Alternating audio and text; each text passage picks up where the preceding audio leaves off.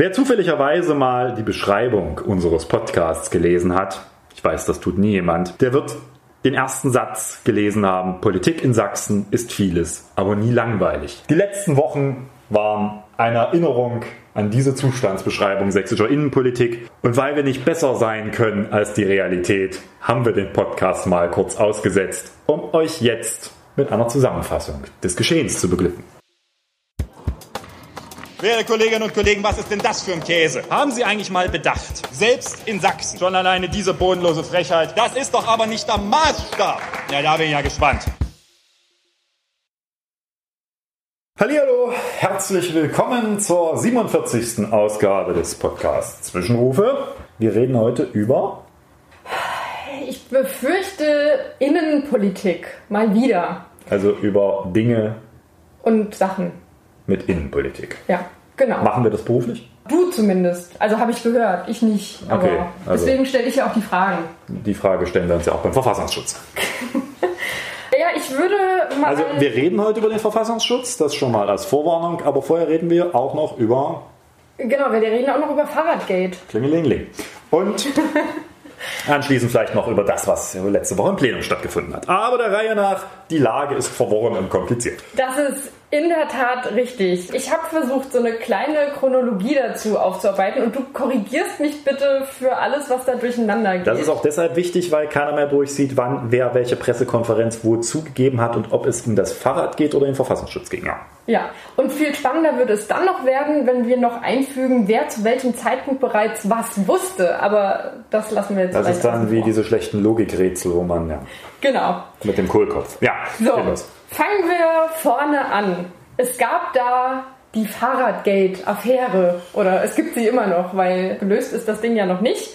Ich erinnere mich, dass es quasi die ersten Informationen gab, dass Fahrräder aus der Asservatenkammer verkauft worden sein sollen. Und das wohl im Bereich der Polizei, also an andere Polizeibeamte und so weiter. Nach und nach hat sich ja dieser Kreis immer größer gefasst und es wurde dann klar, welche Auswirkungen das Ganze hat. Wie kam dieses Wissen bei dir an? Wie habt ihr die Informationen bekommen und wie hat das Ganze von da auf Fahrt angenommen? Es stand in der Zeitung. Ich glaube, es war am Rande des vorletzten Plenums oder irgendwo so in der Richtung, dass in der Morgenpost stand, dass offenbar in der Polizeidirektion Leipzig die Polizei nicht geklaute Fahrräder gesucht und anschließend zurückgegeben hat, sondern gefundene Fahrräder geklaut und verkauft hat. Klingt komisch, ist aber so. Ist eine Straftat und offensichtlich ermittelt man im Zusammenhang mit der unzulässigen Veräußerung zu Schleuderpreisen von Fahrrädern bei der Leipziger Polizei schon seit letztem Jahr. In der Zeitung stand es erst jetzt. War nicht so, dass wir da alle sehr froh drüber waren, weil uns hatte das bisher ja keiner gesagt. Naja, und dann passiert das, äh, was häufiger so passiert. Erst gibt es sehr ausweichende Antworten und dann hat man doch mal irgendwie das Gefühl, dass das Informationsinteresse gab. Da gab es dann eine Pressekonferenz des Innenministeriums. Die sehr knapp einberufen wurde, wie ich mich richtig erinnere. Ja, nicht wenige dachten, der Mann tritt zurück, wenn er innerhalb von anderthalb Stunden eine Pressekonferenz einlädt. Das hat er dann nicht getan, war auch nicht ganz glücklich, gab dann auch da noch so mal die Verästelung darzustellen, Stress mit dem Deutschen Journalistenverein und der Landespressekonferenz wegen der Art und Weise der Information und Kommunikation in diesem Zusammenhang. Aber das verästeln wir jetzt nicht. Da danach immer noch Fragen waren und schon zuvor der Innenminister darum gebeten hatte, gab es dann auch noch eine Sondersitzung des Innenausschusses, ich glaube am 24. kann sein. Und Diese da Angaben sind ohne Gewähr. und keine Empfehlung Sinne des Wertpapierhandelsgesetzes, genau. Mm, Da wurde das so halbwegs aufgearbeitet. Am Ende war das eine Situation, wo wir alle festgestellt haben, scheiß Geschichte. Also das sollte nicht passieren, das darf nicht passieren. Und es geht darum, möglichst schnell von Seiten der Polizei und der Staatsanwaltschaft die Ermittlungen so zu führen, dass aufgeklärt wird, wie groß dieses korrupte Netzwerk innerhalb der Polizei ist, welche Straftaten dort von wie vielen Leuten begangen wurden und welcher Schaden da entstanden ist. Aber wir hatten schon so eine Lage bei dem sogenannten Fahrrad geht, dass keiner mehr so richtig wusste, wer hat denn wann wen worüber informiert und warum. Am Ende war für mich die Feststellung, da hat der Innenminister aber mal im eigenen Haus mal für Klarheit zu sorgen, wann er über welchen Vorgang informiert wird, weil wenn im letzten Jahr im Sommer Räume der Polizei in Leipzig durchsucht werden und das nicht dem Innenminister mitgeteilt wird, das ist ein Zustand, den würde ich als Innenminister schnell abstellen wollen, das spricht sich ja rum und da kommen ja die Presseanfragen schneller als einem lieb ist. Das ist ja durchaus ein außergewöhnlicher Vorgang. Es sei denn, neuerdings wird hier jeden Tag irgendeine Polizeidirektion durchsucht. Das dürfte eigentlich nicht der Fall sein. Ja, am Ende war das für mich so die Erkenntnis, das ist kommunikativ aber mal richtig gegen den Baum gelaufen. Da hat man zu spät die Brisanz erkannt und dann auch zu spät gehandelt. Da haben wir im Ausschuss drüber gesprochen. Ich glaube, jetzt ist vor allen Dingen der Punkt, dass die tatsächliche Dimension aufgeklärt werden muss und vor allen Dingen die Zahl der Tatverdächtigen, die bis heute, glaube ich, nicht klar ist, ermittelt werden muss. Das ist jetzt Aufgabe auch der Generalstaatsanwaltschaft, die das Verfahren an sich gezogen hat. Da haben wir ja dann auch gelernt, dass der Generalstaatsanwalt im Urlaub Zeitung liest und dann Verfahren an sich zieht, weil er dachte, er sei schon betroffen. Aber das haben wir dann auch im Ausschuss alles aufgeklärt. Also es war schon an sich eine verworrene Angelegenheit, dann allerdings noch gesteigert werden konnte. Ja, ich wollte gerade sagen, also das an sich war ja schon ein ordentlicher Brocken. Dann gab es in der Chronologie so etwa eine Woche, na, ich nenne es jetzt mal Ruhe, aber. Ja, gut, das plätscherte ja vor sich hin, aber genau. man dachte, okay, da reden wir im nächsten Innenausschuss vielleicht nochmal drüber und im übernächsten. Äh genau, es konnte ja keiner ahnen, dass Anfang Juli dann wieder ein Artikel in der Zeitung stehen würde. Ja, diesmal war es eine andere Zeitung und es ging um das äh, beliebte sächsische Thema, was macht der Verfassungsschutz? Ja, dann erzähl uns mal, was macht denn der Verfassungsschutz und ja, was macht er nicht? Also vielleicht erstmal zum Artikel, interessante Ausgangslage. Wenige Tage zuvor war bekannt geworden, dass der Chef des sächsischen Verfassungsschutzes demissioniert wird und woanders hingeht. Herr Meyer-Plath, ja durchaus bekannt und in den vergangenen Jahren ja auch häufiger Adressat meiner Kritik am Verfassungsschutz. Der sollte gehen und sein Nachfolger wurde der und ist jetzt auch der Chef der bisherigen Fachaufsicht. Das muss man erstmal kurz verstehen. Das der Verfassungsschutz ist in Sachsen ein eigenes Landesamt. Das ist übrigens nicht in allen Bundesländern so. In mittlerweile nicht wenigen Bundesländern ist der Verfassungsschutz eine Abteilung oder ein Referat, eine, eine Abteilung des Innenministeriums. Weil das aber ein eigenes Amt ist, gibt es quasi im Innenministerium eine Fachaufsicht. Die prüfen die Arbeit des Verfassungsschutzes. So, und jetzt beginnt also die Geschichte schwierig zu werden, denn die Sächsische Zeitung in der das drin stand, hat in dem Artikel dargestellt, mal ganz sachlich und nüchtern bewerten, dass der neue Amtschef als Chef der Fachaufsicht den Verfassungsschutz angewiesen hat, Daten über die AfD zu löschen. Und dann wurden aus Schreiben offenbar zitiert, die der Verfassungsschutzchef dazu geschrieben hat, aus dem so sinngemäß hervorginge, wenn der Verfassungsschutz das machen müsste, würde man demnächst blind wie ein Maulwurf durch die Landschaft der neuen Rechten in Sachsen laufen, weil man von nichts mehr in irgendeiner Weise Ahnung und einen Plan hätte. Und eher der Eindruck sich in diesem ganzen Artikel weg, erweckte, das Innenministerium hat hier aus politischen Gründen versucht, die Beobachtung der AfD zu unterbinden. Das war natürlich Bombe. Weil das ist ein Vorwurf, äh, da äh, schlagt man erstmal mit dem Ohr. Nun war aber schon in dem Artikel so ein bisschen auffällig, dass das durchaus sehr aus Sicht des Verfassungsschutzes geschrieben war. Jetzt hat es sich aber begeben, dass wir am nächsten Tag sowieso eine reguläre Sitzung des Innenausschusses hatten und dachten, okay, da muss uns jetzt das Innenministerium mal darlegen, was das hier sollte. Entscheidend war schon, dass im Artikel deutlich geworden ist, es geht um das Thema Datensammlung vor allem über Abgeordnete der AfD. Und da hat bei mir schon mal die erste Alarmglocke irgendwo geistig genommen. Da kommen wir sicher später dazu. Das ist so eine der kompliziertesten Sachen, die der Verfassungsschutz juristisch tun kann. So, deswegen war ich da auch nicht sofort derjenige, der mit der großen Keule gesagt hat, Moment, das ist alles jetzt, kann nur schlimm werden. Dass es schlimm wurde, haben wir am nächsten Tag gesehen, allerdings in eine andere Richtung. Dann tagt nämlich der Innenausschuss. Da habt ihr dann auch vom Innenminister nochmal Stellung bekommen? Genau. Oder? Da hat Roland Wöller, der Innenminister, seinen neuen Verfassungsschutzchef, der heißt Dirk Martin Christian, das sind keine drei Vornamen, das äh, Christian ist der Nachname, mitgebracht. Und da hat uns das versucht zu erläutern. Beziehungsweise man hat eher sehr deutliche Worte im Innenausschuss und auch in der anschließenden Pressekonferenz des Innenministers, Pressestatement des Innenministers gefunden, deren Zusammenfassung ich mich selbst zitiere aus der, meiner Plenarrede zu dem Thema wenn man den Presseverlautbarungen so glaubt, dann kann man zum Verfassungsschutz und dessen Arbeit feststellen, rechtswidrige Speicherung von Daten in einem hochsensiblen Bereich, fehlende Analysefähigkeit und dann auch noch Geheimnisverrat. In diesem Pressemitteilung hätte dann eigentlich nur noch der Satz gefehlt und jetzt machen wir den Laden zu. Gut, das wäre an uns jetzt nicht gescheitert, aber natürlich aus CDU-Sicht ein Problem. Also man hat faktisch dieses Landesamt kommunikativ in der Öffentlichkeit an die Wand genagelt. Der Vorwurf war jetzt nämlich nicht mehr in Richtung des Innenministeriums, ihr habt versucht, politisch Einfluss auf den Verfassungsschutz zu nehmen, sondern der Vorwurf war in Richtung des Landesamtes plötzlich, ihr habt rechtswidrig Daten von Abgeordneten gespeichert, nämlich der AfD. Ja, und das ist jetzt eine Gemengelage, die natürlich unschön wird, denn so sehr der Kampf gegen Rechtsextremismus entschieden und mit allen Mitteln, auch übrigens gegenüber der AfD geführt werden muss, so wenig ist es dafür zulässig, tauglich und angebracht, sich nicht an den verfassungsrechtlichen Rahmen zu halten. Und dann war helle Aufregung, weil jetzt war plötzlich die Lage eine ganz andere und ich habe das auch verstanden, also auch politisch verstanden, wo das Problem ist. Wir haben es auch, glaube ich, alle recht deutlich geäußert, Koalition. Selbst die Linke hat das, äh, obwohl es gegen die AfD deutlich adressiert, dass wenn das das Problem ist, wir in einem handfesten Problembereich sind. Jetzt war aber schon klar, dass das alles Hörensagensberichterstattung ist, weil das Innenministerium erzählte, keiner kannte die Unterlagen. Deswegen war schon vorher vereinbart worden, dass es eine Sitzung der Parlamentarischen Kontrollkommission gibt. So, und hier muss ich jetzt einmal kurz einhaken, weil dieses Gremium hatten wir, glaube ich, bislang noch nicht. Wir haben schon Ja, über vieles das gesprochen ist- in dem Podcast, aber da musst du vielleicht noch mal kurz Es ist erklären. ein Gremium, was quasi auch nicht existiert. Nein, existiert formal schon und es arbeitet auch, aber es ist der Dunstkreis der, des Geheimnisses um es gerankt. Es handelt sich um der, die Parlamentarische Kontrollkommission, abgekürzt PKK, hat mit der anderen PKK nichts zu tun, sondern sind die Geheimdienstkontrolleure. Gremium aus fünf Personen, also sehr klein. Seit dieser Legislaturperiode ist auch jede Fraktion drin. Ich sitze für die Grünen in der PKK und die tagt geheim und kann sehr viel über den Verfassungsschutz in Erfahrung bringen und kriegt auch Unterlagen vorgelegt. Und deswegen muss ich zum Folgenden auch aufpassen, dass ich nicht Dinge erzähle, die ich weiß, die möglicherweise aber geheim sind. Ich werde mich ja hoffentlich nicht im Kopf vergraben. So. Naja, nee, das haben wir ja schon mal nach äh, Pressestatement gemacht. So. Diese Sitzung der PKK sollte dann auch Aufschluss bringen über die tatsächlichen äh, Anhaltspunkte, die von Seiten des Innenministeriums oder eben von Seiten derjenigen, die sagten, dass das Innenministerium falsch gehandelt hat, dann am Ende am Blatt lagen.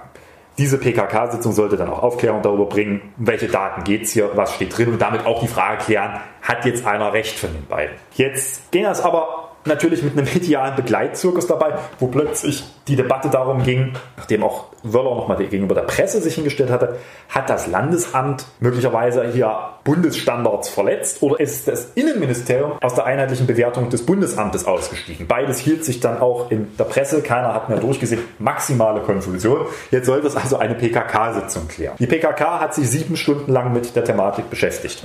Eigentlich ist sie zum Schluss gekommen, dass das, was das Innenministerium gesagt hat, weitgehend stimmt. Die PKK kann über ihre Arbeit auch berichten, dazu muss sie das beschließen. Dann gibt es eine Stellungnahme, die kann auch jeder nachlesen, die können wir unten mal verlinken. Jetzt war die Situation so, dass die PKK in dieser Stellungnahme feststellte, dass es Anhaltspunkte, und zwar gravierende, dafür gibt, dass das Landesamt für Verfassungsschutz bei der Speicherung von Daten über Abgeordnete sich nicht an die fachlichen Standards und möglicherweise auch nicht an Recht und Gesetz gehalten hat. Zumindest nicht an die engen verfassungsrechtlichen Vorgaben dieser Frage. Das ist ein Ding.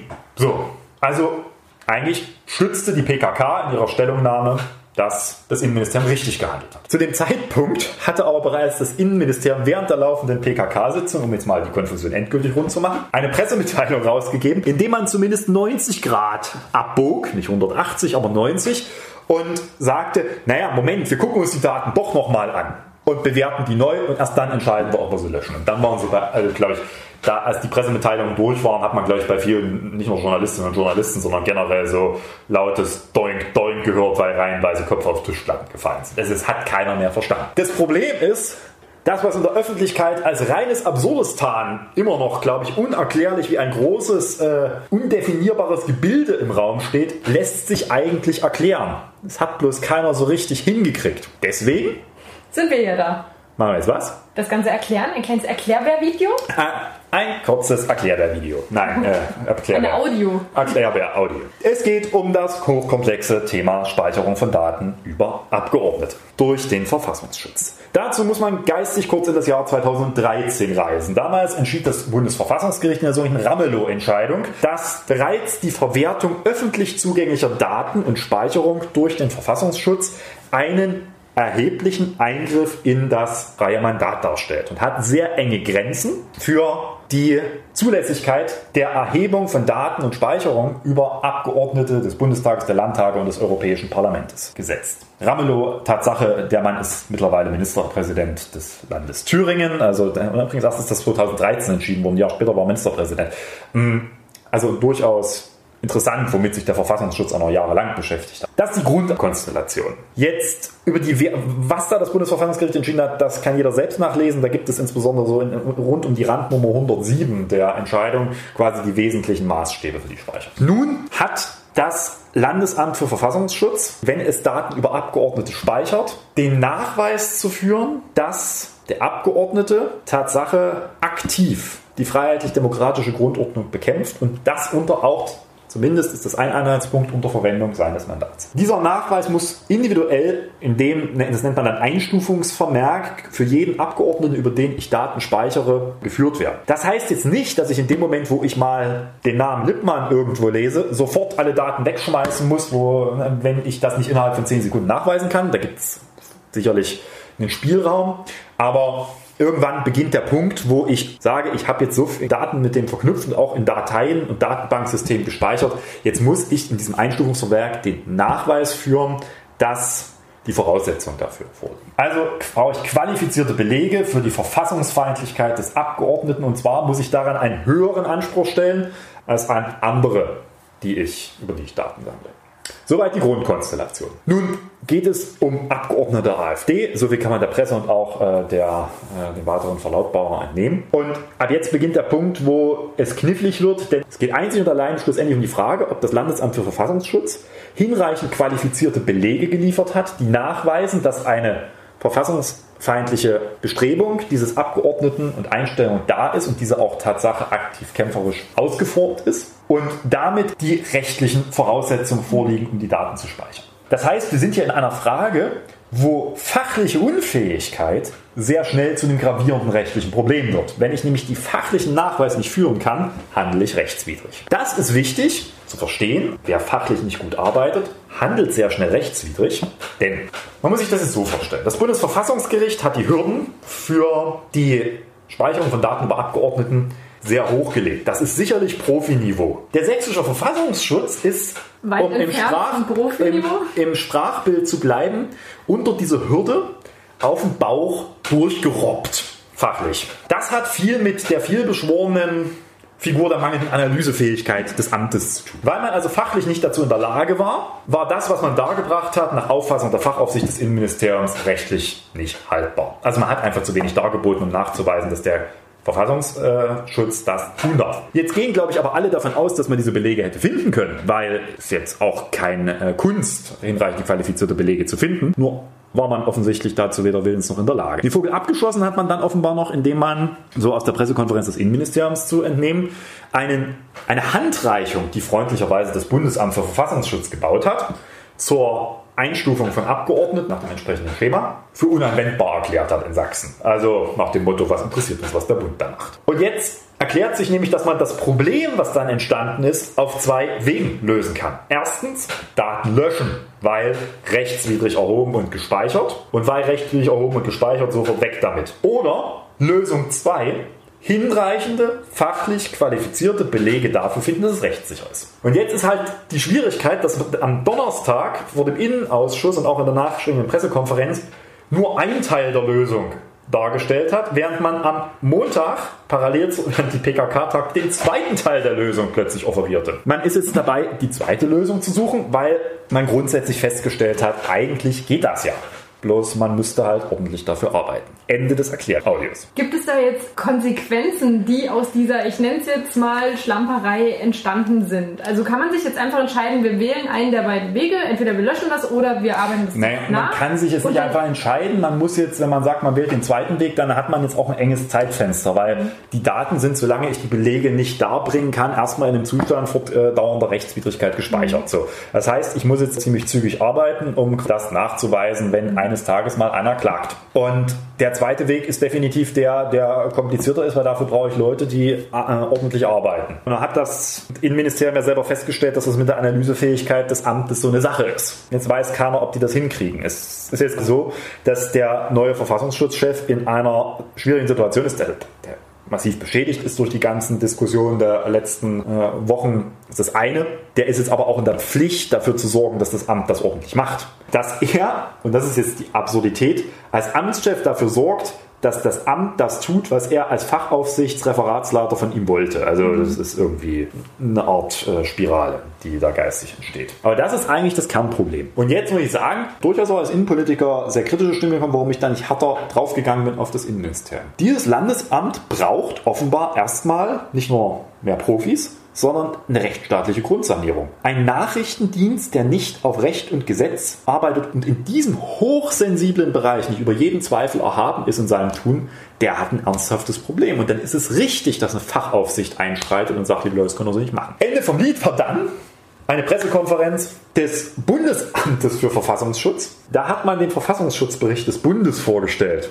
Da wurde dann der BFV-Chef Haltenwang gefragt, wie das zumindest wachsen ist. Und der meinte auch so, naja, man müsse jetzt durchaus mal dem Landesamt äh, beibringen, wie das Ganze funktioniert. Und hatte eher den Anschein erweckt, dass wir auch das Gefühl haben, dass die Fachaufsicht da richtig gehandelt hat. Kurzum, das ist eine saukomplexe Gemengelage, auf die es keine einfachen Antworten gibt. Aber allen klar ist, das geht so nicht weiter. Also weiter so beim Verfassungsschutz auf der Grundlage kann es nicht geben. Wir würden den Laden ja am liebsten gänzlich umstrukturieren. Als Ausblick halten wir jetzt also schon mal fest, Christian wird demnächst entscheiden, wie die Richtung ist, wie das Ganze weitergeht. Und, äh, wir lassen uns das auch berichten. Das genau. hat auch die PKK gesagt. Wir gucken uns das dann nach dem Sommer wieder an, was sie gefunden haben. Okay, also der Fall wird uns auf jeden Fall noch eine Weile beschäftigen und wir halten euch da auch auf dem Laufenden. Jetzt gibt es ja durchaus Stimmen, die da beispielsweise sagen, naja, die AfD sind ja aber Verfassungsfeinde und es ist doch trotzdem gut, wenn man diese Mittel hat. Jetzt möchte ich von dir nochmal dein, dein Credo hören, dass du so mantraartig wiederholt hast. Verfassungsfeinde bekämpft man nicht mit verfassungswidrigen Praktiken. Sehr schön, das Wort zum Sonntag. Jetzt ist ja die Forderung, dass der Verfassungsschutz weg kann, äh, eine, die von vielen Grünen vertreten wird. Deswegen würde mich nochmal interessieren, wie haben das denn die anderen Fraktionen so gesehen, die anderen innenpolitischen Sprecher? Wie haben die sich denn dazu geäußert und Sehen die das ähnlich?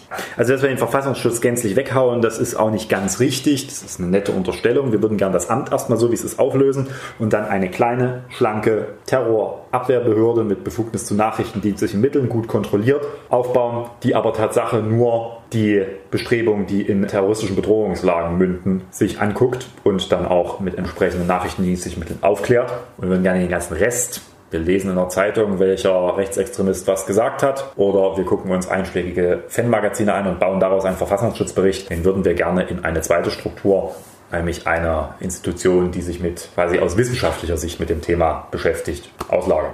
Das zweite kriegen wir übrigens, weil das steht im Koalitionsvertrag, nur bleibt es halt in der normalen Verfassungsschutzstruktur. Das ist in keinem Bundesland bisher durchgesetzt worden, muss man sagen. Selbst Rot-Rot-Grün in Thüringen hat das nicht durchsetzen können. Weil insbesondere, und das beantwortet vielleicht die Frage, selbst die SPD, Verfechter des Verfassungsschutzes in der Art, wie er jetzt strukturell aufgebaut ist, die haben eher inneramtliche Strukturüberlegungen und Arbeitsweisen angestellt und die CDU hat gesagt, man muss die Analysefähigkeit schärfen. Die Linke hat natürlich ähnliches erzählt wie wir, weil da sind wir tatsächlich nicht weit auseinander. Die Sorge ist, dass wir jetzt eine bisschen absurde Debatte darüber kriegen, ob die mehr Personal brauchen. Weil das hat, glaube ich, schon die SPD gefordert und die CDU seit jeher.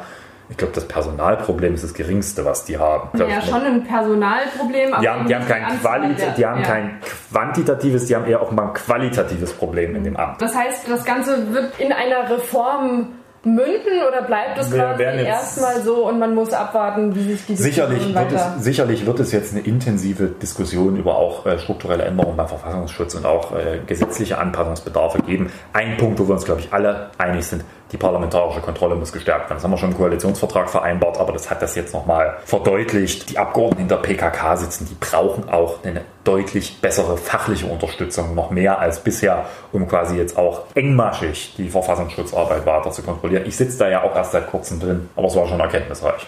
Das glaube ich. Wo wir jetzt bei Verfassungsfeinden und verfassungsfeindlichen Bestrebungen sind, hätte ich da eine sehr schöne Überleitung zu dem zweiten Punkt, den wir uns ja widmen wollten, nämlich den beiden Plenartagen, die ja in der letzten Woche stattgefunden haben. Da gab es ja unter anderem das Gesamtkonzept gegen Rechtsextremismus, was auf der Tagesordnung stand, wo du auch eine Rede dazu gehalten hast. Magst du uns noch mal kurz erzählen, worum geht es da? Wir haben uns als Koalition auch vor dem Hintergrund der jüngeren Ereignisse sicherlich beim Thema Verfassungsschutz, aber vor allen Dingen schon seit längerem auf den Weg gemacht, um parlamentarische Initiativen zu erarbeiten im Bereich des Rechtsextremismus rausgekommen ist ein Antrag zum Gesamtkonzept Rechtsextremismus, den wir im Plenum auch vorgestellt und beschlossen haben. Demnach muss jetzt die Staatsregierung bis Ende des Jahres ein sehr umfassendes Gesamtkonzept schreiben. Der Antrag alleine hat, glaube ich, 19 Punkte für dieses Konzept, äh, was da drin stehen soll und in welche Richtung es gehen soll, sehr breit aufgestellt von der Frage der fachlichen und quantitativen Zahl des Personals im Staatsschutz und in den Polizeibereichen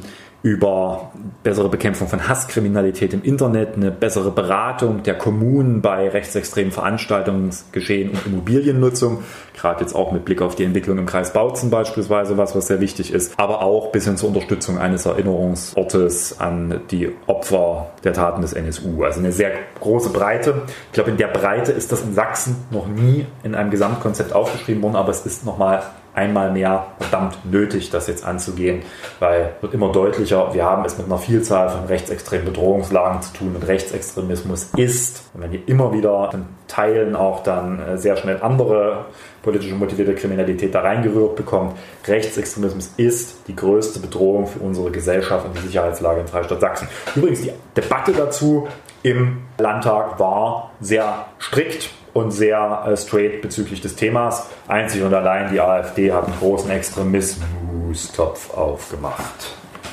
Aber dass die keinen gewinnbringenden Beitrag dazu leisten würden, das äh, war doch abzusehen, oder? Ja. das äh, finde ich jetzt wenig. Sonst empfehle ich euch den Antrag selber zu lesen oder meinen Redebeitrag. Ja, ich finde, dass man bei der Rede auf jeden Fall gemerkt hat, dass, es, dass du die sehr leidenschaftlich gehalten hast und dass es dir eben ein sehr großes Anliegen ist. Es war ja aber auch nicht die einzige Rede, die du gehalten hast. Du hattest ja noch einige andere Redebeiträge.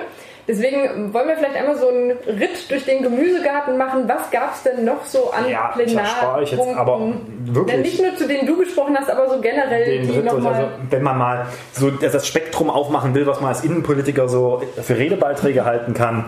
Also zu den neben dem großen Thema Rechtsextremismus und einer, ja, durchaus schwierigen aktuellen Debatte zum Innenminister, die es ja auch gab, hat man so als Innenpolitiker auch dann so wirklich glorreiche Themen wie das Ausführungsgesetz zum Glücksspielstaatsvertrag. Wichtiges Thema, aber da hat man immer das Gefühl, im Saal hören noch drei Leute zu. Was hat man noch so für Themen? Vielleicht im Schnell. Ähm, die Gemeinschaftsschule in Sachsen. Einer der großen Erfolge dieser Koalition. Wir haben den Einstieg in die Gemeinschaftsschule ermöglicht als Koalition.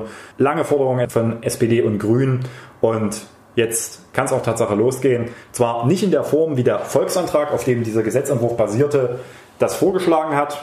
Es ist Tatsache ein bisschen schwerer, eine Gemeinschaftsschule zu gründen. Ja, ging mit der CDU nicht.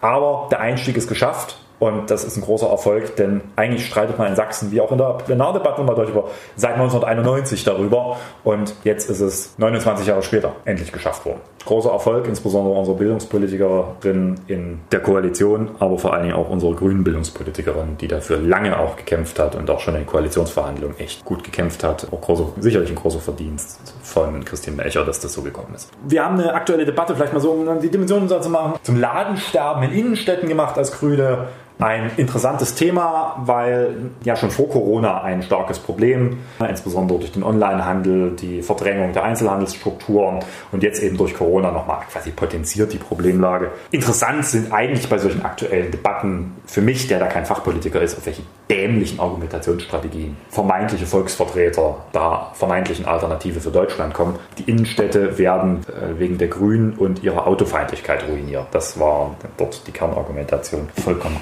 gaga und am Thema vorbei. Ja, und dann hatten wir noch eine wirklich strange aktuelle Debatte zum Thema. Der Titel hieß, glaube ich, Anarchie heißt jetzt Party gestern Stuttgart, morgen Dresden, Fragezeichen der AfD, wo wir uns wirklich eine Stunde lang ohne jedweden Sachsenbezug über Ausschreitungen in Stuttgart von Seiten der AfD haben belabern lassen müssen, wo in dieser aktuellen Debatte auch wirklich mein persönliches Highlight stattfand. Jetzt bin ich gespannt. Die Kollegin Köditz von der Linken hat ihren Redebeitrag gehalten und begann die, der AfD vorzuwerfen, was sie so für ein Partyverständnis hat und bezog sich offenbar auf die Wahlparty zur Bundestagswahl 2017, wo Herr Gauland ja den Satz gesagt hat, es war glaube ich Herr Gauland, äh, wir werden sie jagen und mhm. so weiter in Bezug auf Angela Merkel und wollte quasi der AfD damit verdeutlichen, dass sie ja hier äh, mit die größten Anheizer unserer gesellschaftlichen Auseinandersetzung und Auf- und Ausschreitungen sind. Das war alles unrichtig ist und vollkommen äh, aus der Kalten kommt der Ruf des Abgeordneten Hütter, auch glaube ich als Zwischenruf protokolliert, der um warum auch immer, offenbar wollte er darlegen, dass die Linke auch ganz viele schlimme Dinge erzählt,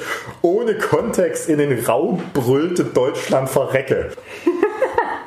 es war Stille im Saal für fünf Sekunden. Und danach war es eine Herausforderung für den Präsidenten, eine nicht minder große Zahl von Abgeordneten, die sich in einem Lachanfall nicht mehr einkriegten, zur Ordnung zu holen, mit permanenten Leuten äh, der Präsidentenglocke. Wir waren überrascht, welche Position Herr Hütter mittlerweile so einnimmt. Ich glaube, eigentlich steht auch sowas in der AfD, Parteiausschlussverfahren. Ja, das Highlight des Plenums. Ja, sowas hat man selten gesehen. Und damit äh, würde ich fast sagen, wenn es keine weiteren Themen gibt, die du aus dem Plenum ansprechen möchtest, wäre ich bei meiner letzten Frage Frage, nämlich derjenigen, was du uns mitgebracht hast. Hm, was habe ich euch mitgebracht? Ich habe euch mal wieder ein Buch mitgebracht. Es gab lange keine Buchempfehlung.